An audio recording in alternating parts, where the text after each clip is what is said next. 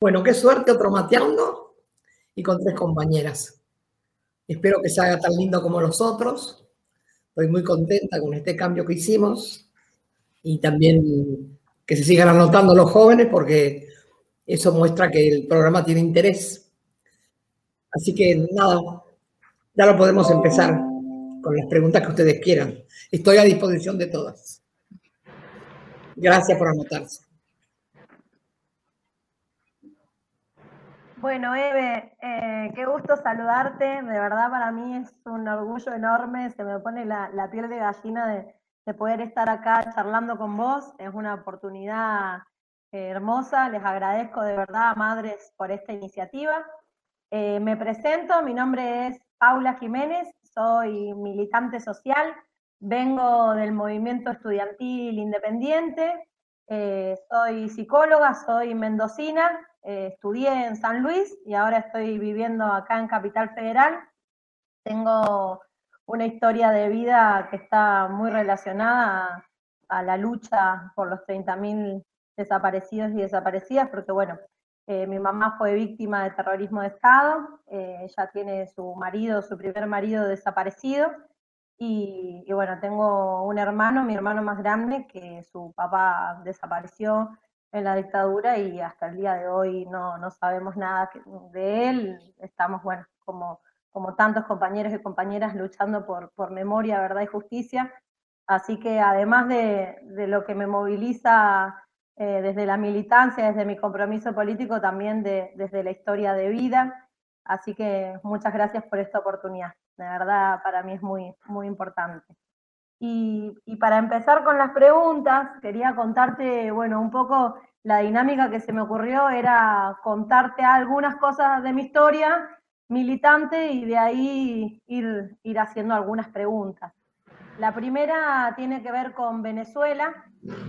Eh, yo tuve la oportunidad hasta hace poquito, volví en octubre del 2019, estuve viviendo allá, estuve estudiando, durante dos años eh, tuve la oportunidad de formarme con la Revolución Bolivariana, lo cual fue una experiencia impresionante, conocer el proceso venezolano después de Chávez y con todo el, prejuicio que hay sobre la figura de Nicolás Maduro y todos los golpes que están, que están recibiendo y que están resistiendo desde, desde el pueblo bolivariano. Eh, la pregunta tiene que ver con, el socialismo, con ese, ese, sueño, esa utopía que, tanto Cuba como Venezuela y Nicaragua nos demostraron que, es posible llevarlo adelante, pero que bueno, sin embargo tiene muchas dificultades, tiene una embestida muy grande de parte del, imperialismo y por supuesto también eh, entre las propias fuerzas progresistas es un tema del que nadie quiere hablar, ¿no?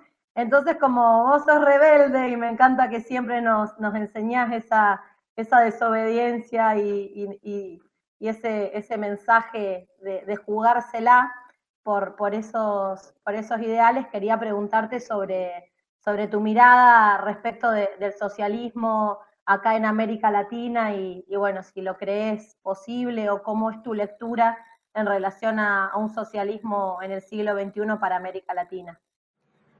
Bueno, el tema es que cada país ha hecho la suya, ¿no? Nosotros tuvimos un peronismo con Eva y con, Eva y con, y con, Perón, después con Néstor y Cristina, que tuvimos una, una apertura impresionante que después de lo que había pasado con nuestros hijos y nuestras hijas, este, entre medio, ¿no? Primero fue lo de Perón, Después nuestros hijos y nuestras hijas tuvieron que volver a salir porque el peronismo fue deformado, este, vapuleado con el menemismo, con toda la basura que vino después. Pero en realidad acá se hicieron muchas cosas y en la época de Perón y de Vita nos mostraron que había muchas cosas que se podían.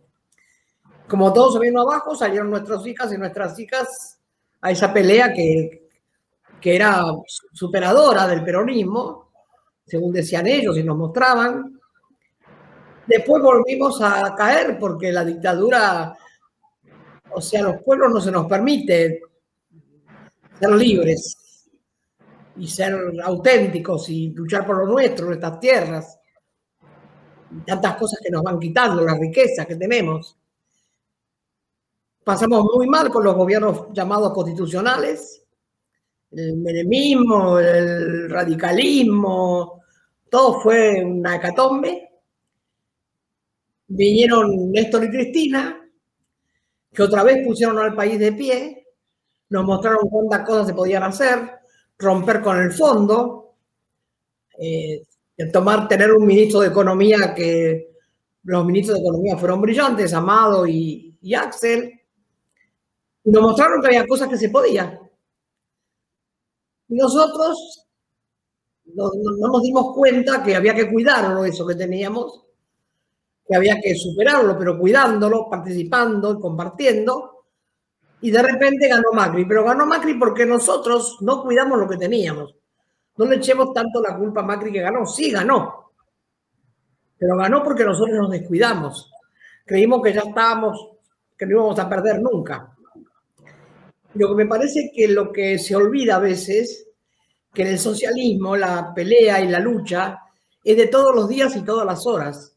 No es de un rato, de un sindicato, de un, lugar, de una casa, de una marcha. Y ahora las cosas están muy graves, muy graves en nuestro país, porque se ha perdido la gente más humilde y más, más, más despojada y más sola y más abandonada. Esa gente, la que menos tiene, los nadie, los que no tienen nada, ni documento, esos compañeros y compañeras han perdido la noción de cuáles son sus derechos, porque nosotros también los abandonamos. Han olvidado que el derecho más importante es el derecho a trabajar, primero a la vida y después a trabajar. Y ahora se creen que el único derecho que tienen es a un plato de sopa y a una bolsa de comida por semana. Por eso me parece que estamos abandonando mucho aquellos principios de trabajar muy al lado de los que menos tienen para que no pierdan la fuerza y cuáles son sus derechos. Nosotros creemos que todo el mundo sabe, no, para nada. Entonces me parece que pasa por ahí, que el socialismo dio muchos resultados, como en Cuba, que ahora tiene muchos problemas también, porque los yanquis se meten, por eso la tecnología es tan peligrosa. La tecnología me gusta hasta cierto punto, pero desde este aparatito te pueden denunciar, difamar, y parece que todo es cierto. Y las cosas buenas casi no salen, porque ellos tienen más poder. Porque esto lo manejan los yanquis, lo maneja Clarín, lo maneja la Nación acá en Argentina. Y fíjate que lo que le está pasando a Cuba es que ahora tienen 8 millones de teléfonos. Y estos telefonitos, estos telefonitos que inventaron ellos, estos, son como un arma mortal para insultarte y decirte lo que quieren. A mí en mi teléfono, cuando yo hablo mal de la reta, me ponen la foto de la reta cada vez que lo abro. O sea que mi teléfono no es mi teléfono, es para saber de quién. Y cuando no quieren que hable, me sacan recetas de comida. Y ahora cocinamos. Ahora como diciendo, no hables. O sea que son muy peligrosos. La gente no se da cuenta, lo usa todo el tiempo, te pudren la cabeza. Nosotros trabajamos como locos y no nos damos cuenta de esto. Así que esa es un poco la respuesta. Gracias, Eve. Hola, ¿qué tal? Bueno, mi nombre es Juana, soy de la revista Repliegue, es una revista jurídica, soy estudiante de Derecho y vivo acá en Capital Federal. Bueno, primero y nada, agradecerles esta oportunidad eh, a Eve y la verdad que es un orgullo estar charlando con vos, que sos de las personas que más nos ha enseñado a luchar y, y a salir a la calle para reclamar lo que nos pertenece. Y mi pregunta va un, va un poco en sintonía con esto de las, de las riquezas y justamente de la soberanía popular y de los recursos naturales, y tiene que ver con que hace poco se popularizó mucho la discusión respecto del de el dragado y el balizamiento del río Paraná con el, vencimiento de, de, la concesión de, de, lo mal llamado hidrovía, y quería saber tu opinión al respecto y si podemos pensar en un futuro justamente en recuperar esos recursos naturales y recuperar el control de, estos sectores para que la riqueza justamente pertenezca al pueblo y que no, no sea privado de, de, todo esto?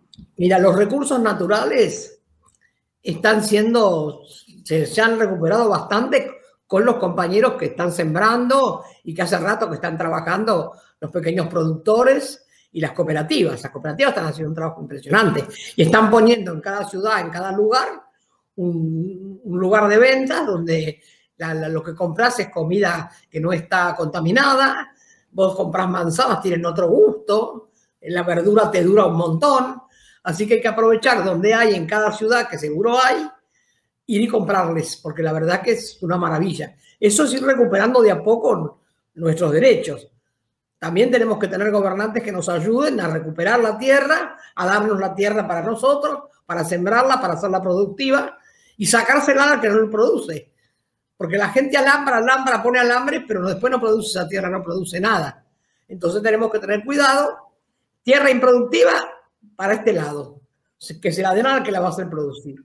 En cuanto a todo el tema del río y todo eso, fue una cosa novedosa, si querés, porque hasta ahora se nos ocultó. Lo encontramos al río cuando nos llevó Cristina, cuando nos contó lo que había pasado, cómo se había encadenado, cómo se había defendido ese lugar y quedó ahí, como un hecho histórico.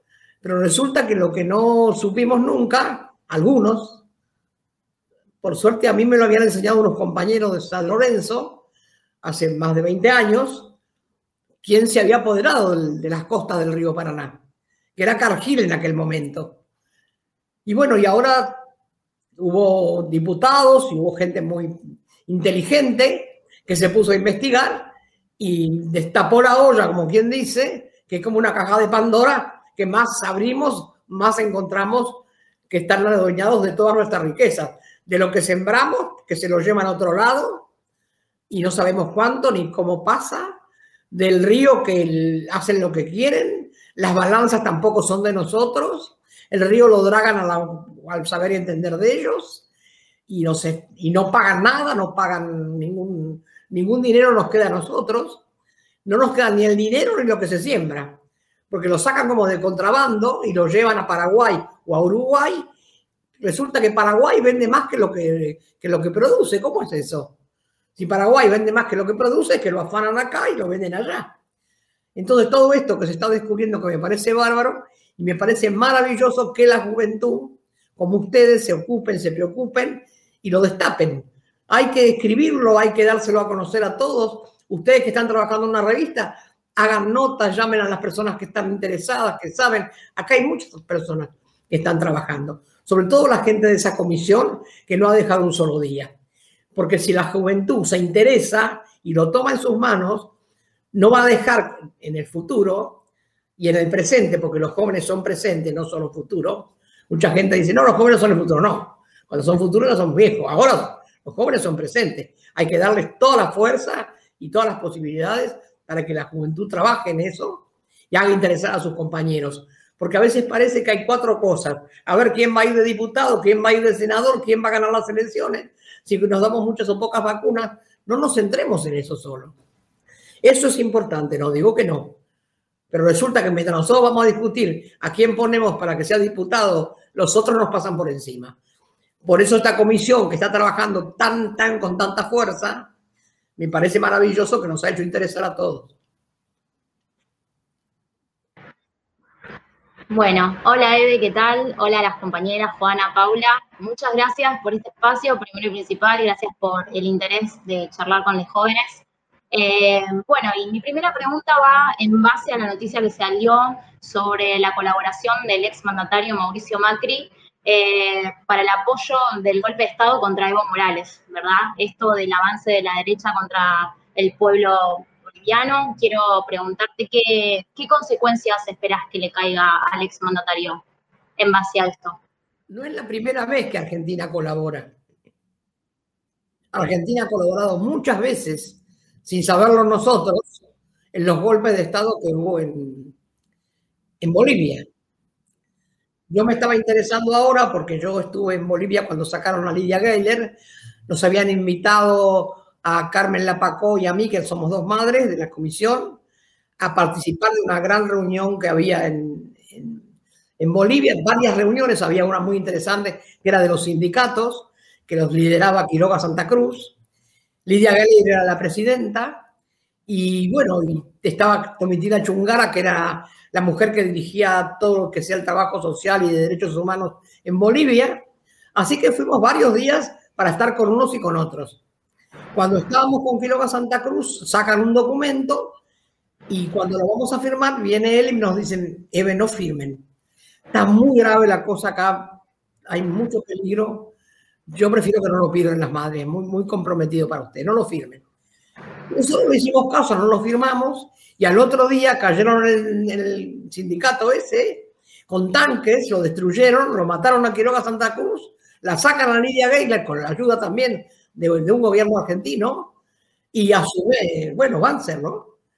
Entonces a nosotros nos llevan en un avión medios escondidas a, otra provincia porque corríamos peligro por haber estado participando en algo que nos parecía que era muy importante para todos, porque ahí es donde nos estaba diseñando y nos estaban diciendo los peligros que corríamos Latinoamérica, que no nos podían dejar tener gobiernos progresistas. O sea que las cosas son, son de terror, ¿no? Y ahora con esto y, antes y, todo lo que lo golpearon a Evo, ellos no pudieron soportar que Evo le diera el valor y la inteligencia que puso a trabajar para independizar realmente a Bolivia. No quedó un yanqui en, Bolivia. No quedó una compañía, no quedó una, una hamburguesa. Ese sí que liberó Bolivia. No quedó nada. Todo, todo, era de ellos. Entonces, imagínate, los yanquis lo tenían atravesado. Y con Macri a la cabeza, bueno, mandaron las armas, que mandaron, ¿no? Las balas y todo. Pero varias veces que, que, cayeron los gobiernos bolivianos, siempre tuvo que ver la Argentina. Pero la Argentina no la Argentina como Argentina. Los gobernantes argentinos que hacen negocios con Estados Unidos. Porque a Macri no le dieron la plata que le dieron a último momento porque se portó bien, le dieron porque hizo la ayuda al golpe de Bolivia, le pagaron la, traición. Toda esa plata que nosotros tenemos que pagar como deuda externa, no hay que pagarla porque es una plata que le pagaron a Macri, millones y millones, por haber traicionado a la patria. Porque ayudar a, a que los yanquis invadan como invadieron y mataron a tanta cantidad de compañeros nuestros, bolivianos, nuestros hermanos, tiene que ver con eso hay que investigar mucho más profundamente. No solamente cuántas armas vendieron, cuánto le dio Estados Unidos a Macri por haber, haber colaborado como colaboró.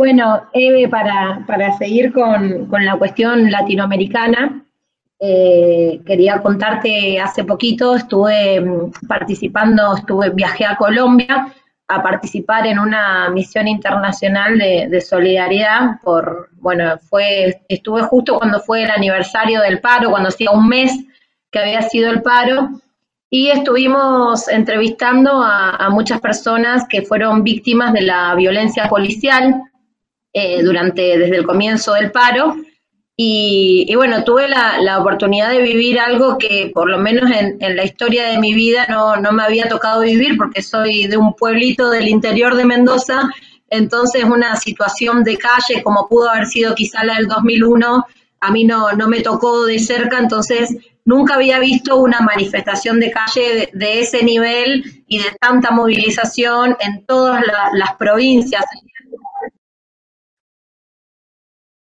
las marchas que hemos hecho en Argentina, las madres de millones de personas, las tendrías que haber visto. Tuviste que viajar a Colombia para darte cuenta que había esas marchas. Mm, medio raro. No, no, no. Eh, a lo que me refiero es a, a una situación de... ¿Cómo descubriste las marchas ahí? No, no, por favor. Sí, yo he estado en las marchas, o sea, me ha tocado como una situación de la... No, no, no. Las veces que he estado en la calle ha sido de, celebración. Eh, nunca me tocó vivirlo a mí personalmente de resistencia, de ver la policía, de recibir gases. Por supuesto que tengo.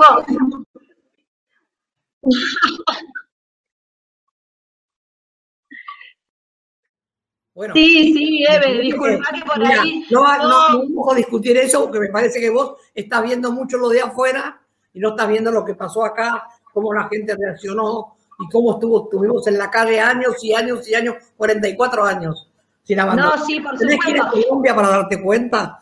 La verdad que No. Colombia es muy complicado y no creo que en unos pocos días vos con tu criterio, que ya te veo cuál es, hayas aprendido mucho.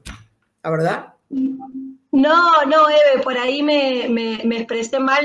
Yo lo que te digo que en mi experiencia Uno nunca dice me lo que piensa, nena. Uno dice lo que piensa. No, por favor, no me en una marcha, malinterpretes. fuiste a ver en Colombia. Te llamó la atención la marcha de Colombia, está bien, porque acá no las miraste.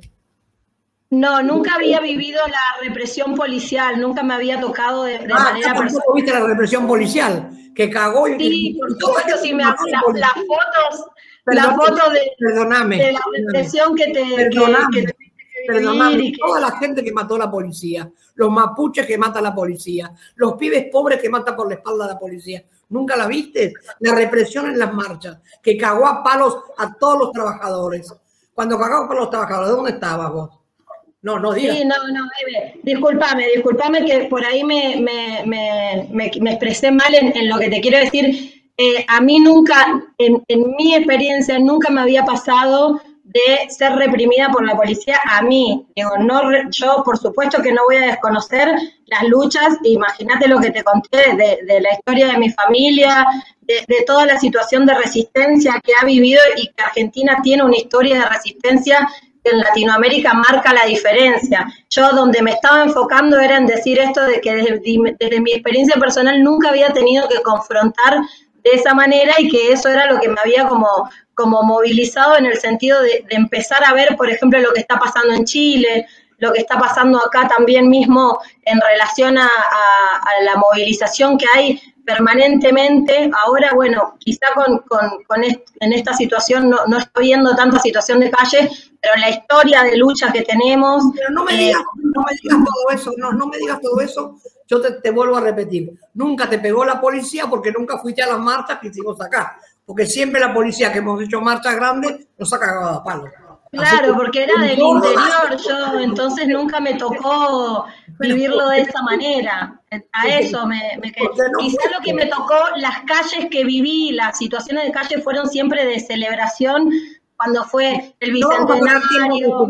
no vamos a perder tiempo en discutir esto porque ya veo la posición que vos tenés. Yo No, tengo no, no, no, no. No, no, no, no. Eh, yo lo que estás diciendo es cierto, no en ningún punto, eh, en ningún punto, y me desdigo de, de lo que está, de lo, de- si la interpretación fue esa. Yo reconozco la resistencia y la lucha de mi país y estoy orgullosa de los movimientos y de las organizaciones y de cómo hemos sido siempre combativos. no, no, hacerme una pregunta concreta. No, quería preguntarte cuál es tu perspectiva en relación a, a las situaciones de calle que se están dando en Latinoamérica actualmente. Tomé lo de Colombia No, como... no como- creo, no creo que Colombia se libere porque es un problema muy grave de hace muchos años. En Colombia no pueden juntar porque tienen una guerrilla que tiene, que tiene millones de muertos y que nadie reconoce y, y el pueblo no ha podido salir de esa, así que hace muchos años. En Chile, ojalá que puedan, porque hasta ahora no han condenado a nadie de Pinochet ni nada. Si pueden reformar y pueden ir ganando espacio, me parece una maravilla. Una maravilla porque nos hace falta a todos nosotros también. Así que eso es lo que pienso.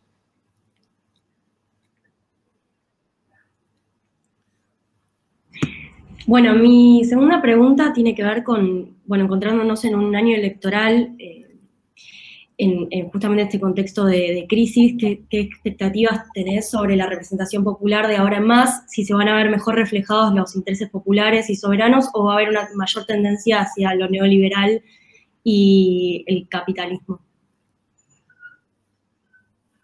Mira, el capitalismo y lo liberal y el capitalismo son los dos grandes, las dos grandes pandemias que, tiene el mundo.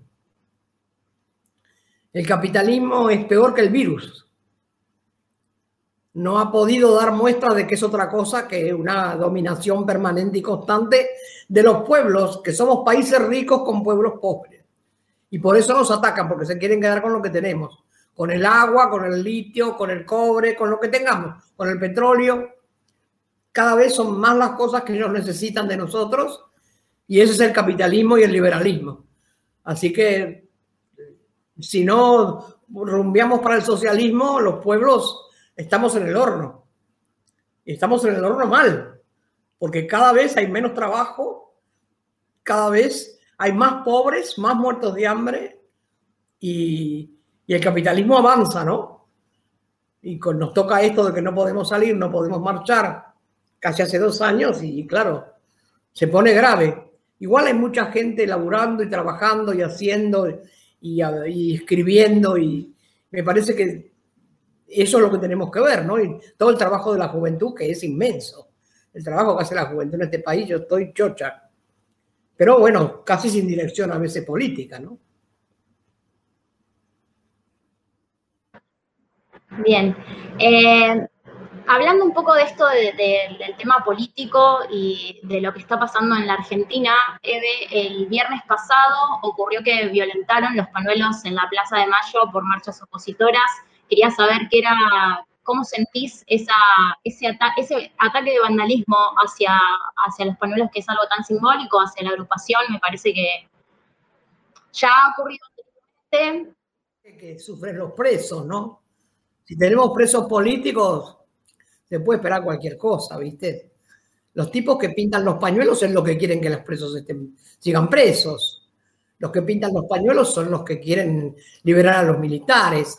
Los que pintan los pañuelos son los macristas. Y los macristas son totalmente autoritarios, dictadores, asesinos y militaristas. Que no les importa. Macri ya dijo que mueran todos los que tienen que morir. Lo mismo que decía Videla. Los desaparecidos no están, no existen, las madres inventan, están locas. Bueno, Macri dijo que mueran todos los que tienen que morir. La reta no le importa lo que dicen los demás. Vos podés poner todas las normas que quieres, la reta le importa un pito. Abre lo que quiere, cierra lo que quiere, saca a la gente a las calles, lleva a los chicos a las escuelas y dice, bueno, que lleven manta, que lleven frazadas para taparse. Mira, mira, mira, mira el criterio de la reta. Eh, son, son gente totalmente colonialistas que no, no, no se quedan con el país, pero casi, casi. Fíjate la renta, cada vez le descubren algo más. Ahora hoy descubrieron que va a ser cerca de la boca o quiere hacer como Puerto Madero. O sea que esos terrenos ya los compraron ellos. ¿Quién se los vendió? Cerca del, aeroparque quiere hacer. Se van quedando con el país de a poco, se lo van agarrando de a poquito los pedazos de tierra.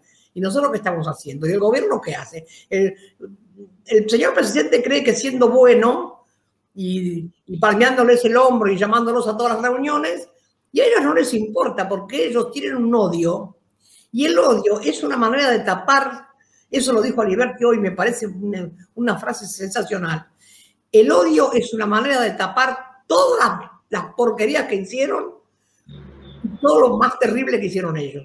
Lo tapan con el odio. El odio es una manera de tapar todo, todo lo que son capaces de hacer. Por eso mienten, y por eso son los que son. Entonces el trabajo nuestro es el doble. Tenemos que trabajar mucho con las bases, tenemos que trabajar con lo que ellos no trabajan. Ellos hacen ver que trabajan, pero con las bases no las quieren ni ver. Nosotros tenemos que, no tenemos que dejar ese trabajo.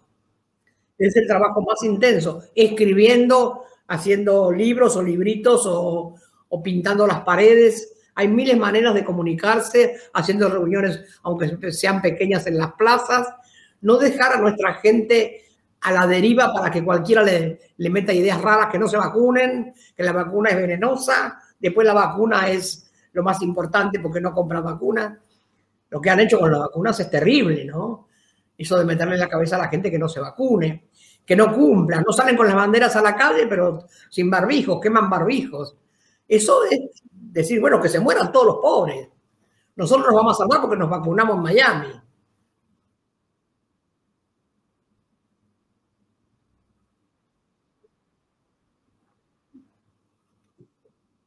Bueno, Eve, em, yo cuando estudiaba en la universidad, eh, vinimos desde San Luis con una, con una comisión, un grupo de compañeros y compañeras a, visitarte. Fuimos hasta la asociación y me acuerdo que em, éramos muy provincianos, no conocíamos la capital y se largó a llover y llegamos tarde y me acuerdo que, nos recibiste y, nos cagaste a pedo, nos dijiste, eh, ustedes no pueden llegar tarde a una reunión, tiene que, tiene, el militante tiene que ser disciplinado, eh, en otro momento de la vida por llegar tarde un compañero lo mataban, bueno, me acuerdo que nos diste un mensaje que a mí me, marcó mucho en ese momento respecto de que el movimiento estudiantil por ahí tiene su, indisciplina, su, su relajación de alguna manera, y bueno, quería, quería preguntarte, para mí fue muy importante ese, mensaje que, nos dejaste. Este, después tuvimos una charla hermosa, estuvimos un rato, nos recibiste ahí en, tu oficina de la asociación. Y quería preguntarte cómo, es la lectura que haces hoy de la juventud, un poco dijiste recién, pero cuál es el, mensaje o las tareas que, crees que tiene que asumir la juventud acá en Argentina para, para este momento. A mí me parece que todo aquel que hace política tiene que tener varias bases. La solidaridad casi que es la primera base, la más fuerte. Solidario a todo, para todos los compañeros. Los que menos tienen, más todavía. Solidaridad, lealtad, no ser traidor, no, es muy importante. Compañerismo. Son palabras bases en la política. Respetar los horarios en las reuniones, no decir yo vamos a las tres, las cuatro son igual que las cinco, no. Las tres son las tres. El trabajo de todos, todos los días. No se puede trabajar nada más que una vez por semana que nos reunimos. No, no. El trabajo político, el que hace política debe hacer algo todos, todos, todos los días por nosotros. Y lo más importante es que el otro soy yo, tiene que ser una realidad. Les tiene que doler lo que le pasa al otro más de lo que le pasa a uno. No mirar nada más que lo que nos pasa a nosotros. Fijarnos qué le está pasando al otro ¿Por qué nos necesita? ¿Por qué tenemos que hacer tanto por él? Todo. Todo por el otro, nada para nosotros. Y eso me parece que son puntos claves para que la juventud haga política. Y hay mucha juventud que lo está haciendo y pone todo el cuerpo y el trabajo.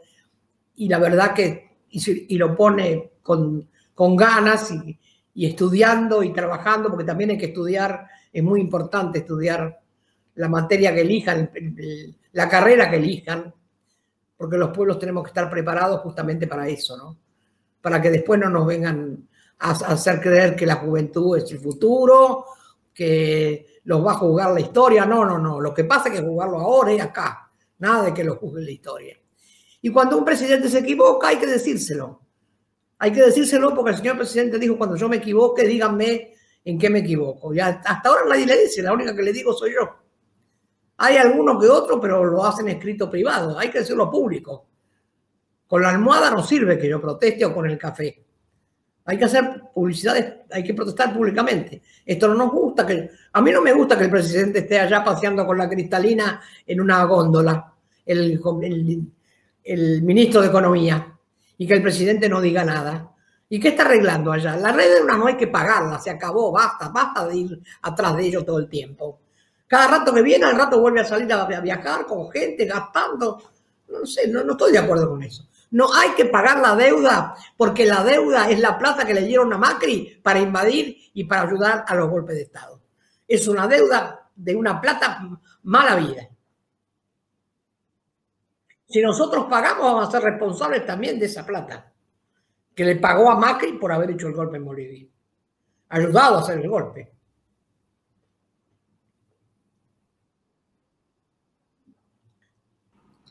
Bueno, como última pregunta, em, en los últimos, eh, hace unos días, la Corte Suprema de Justicia devolvió a casación la falta de mérito de la imputación contra Blaquier Uy.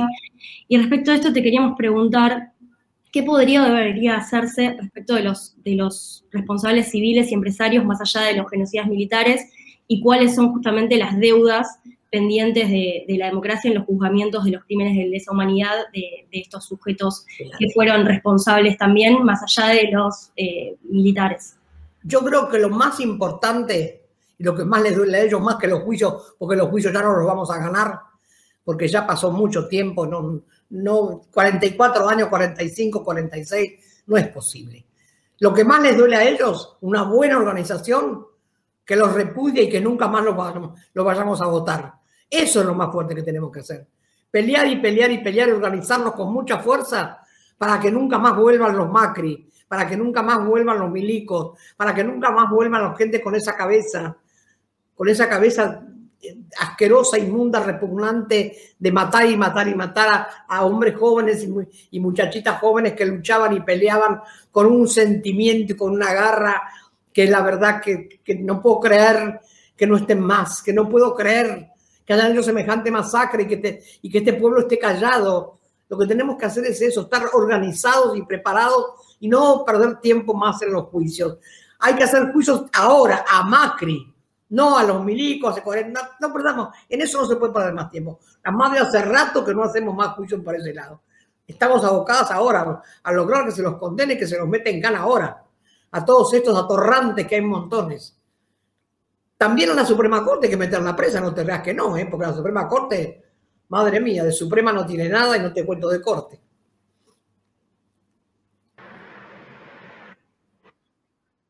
Bien, para ir cerrando, eh, digo que soy participante de Revistas Onceras, les las invito a que puedan ir y, leer las notas que estamos haciendo. Y bueno, como última pregunta, eh, mencionar que ayer se cumplieron cuatro meses de la desaparición de Tehuel. Esto también preguntar eh, por qué las fuerzas policiales siempre están involucradas en este tipo de, de situaciones y así como decías, hay que ir contra estas instituciones, hay que ir con una reforma, me parece, mucho más profunda, Eve. Que, ¿Por qué sigue pasando esto en democracia? ¿Por qué seguimos eh, repitiendo estos, estos acontecimientos? A la persona que buscamos como Nahuel o a tantos otros es porque la policía ha sido responsable del hecho. Entonces uno tapa al otro, se tapan entre ellos. Que no encuentren miles de policías a una niñita que desapareció en un rato, hay policía complicada. No me van a decir a mí que la van a buscar de noche, 500 policías con esa aparatosidad que vienen, con focos. ¿Por, ¿Por, qué la buscaron muerta enseguida? A ver, a mí me llamó la atención muy mal, me cayó muy pesado que fueran a buscar, a revolver terrenos. Y los perros que trajeron el primer día, los perros no buscan personas vivas, los perros pues buscan muertos. Yo dije, ¿cómo? ¿Ya saben que murió? ¿Ya saben que la mataron? en este caso de Tehuel, eh, se tardaron seis días, la policía tardó seis días en decir la desaparición y en ponerse en la búsqueda. Me parece que eso es algo que hoy en día no, no puede pasar, es por eso que ocurren las marchas, es por eso que pedimos la aparición de Tehuel. Eh, ¿Cómo, ¿Qué se hace con esas reformas institucionales? Hay que reformar. No, mira, las leyes, si no las ponemos bien, bien serias, las leyes no se aplican en este país. Vos fíjate la ley del aborto. Cada rato sale un tipo que dice, no, yo no voy a abortar, que la mujer tenga el hijo, tenés que empezar a hacer trámite, tenés que poner abogado. ¿Cómo? No hay una ley. Acá las leyes no se cumplen. Y, y las leyes que hay para los femicidios, que también tenemos que hablar, que mamá mía, Sí. Este, es una ley que no sirve, porque vos fíjate, una mujer es perseguida, es golpeada, la mujer denuncia que el marido la golpea, que el marido le pega. Entonces al tipo lo ponen a, una, a 500 metros, no puede pasar de cerca de la mujer. Ustedes que estudian derecho saben. Bueno, el tipo no cumple con eso. El tipo consigue matarla o perseguirla y herirla, no la mata, la, la hiere, la chica se escapa como puede. ¿Y qué pasa? El tipo se queda con la casa, con todo lo que hay dentro de la casa y con el trabajo. Y la mujer le dan una casa por allá con un hijo, dos o tres que tiene, y la alejan de su trabajo, de su casa y de sus cosas. Tiene que ser al revés, al que tienen que llevar a una casa lejos, encerrado, es al marido, que es el que le pega. Y ella quedarse en su casa con sus hijos. fíjate que la ley está hecha al revés. Lo protegemos a él. Por eso la importancia de la militancia del pueblo. Pero ustedes piensen, no, es así la cosa. Acá apareció una piba que, que, la perseguía al marido, el marido se le quedó con la casa y ella estaba desesperada buscando quién la podía tener en una casa en La Plata. Porque se tuvo que escapar. Porque la ley dice eso, que la que se tiene que ir es ella. Y a él tranquilito en su casa. Si nosotros no reformamos las leyes y las que están no las hacemos aplicar, pero aquí hay que aplicarlos con mucha dureza. Acá la ley no se cumple y como no se cumple, enseguida van a la Suprema Corte, que son unos vendidos, asesinos, chorros, todo lo que quiera decir. Y me quedo corta la Suprema Corte, cómplices de muertes, de asesinatos, de masacres, de todo. bueno, entonces mientras tengamos eh, estos jueces que le reformamos un poquitito, no sirve reforma. Es como sucir, vos tenés un pantalón roto por todos lados y le solucionas los agujeros más grandes, pero los demás está roto. ¿Cuánto te va a durar? Lo que un huevo en la mano un loco.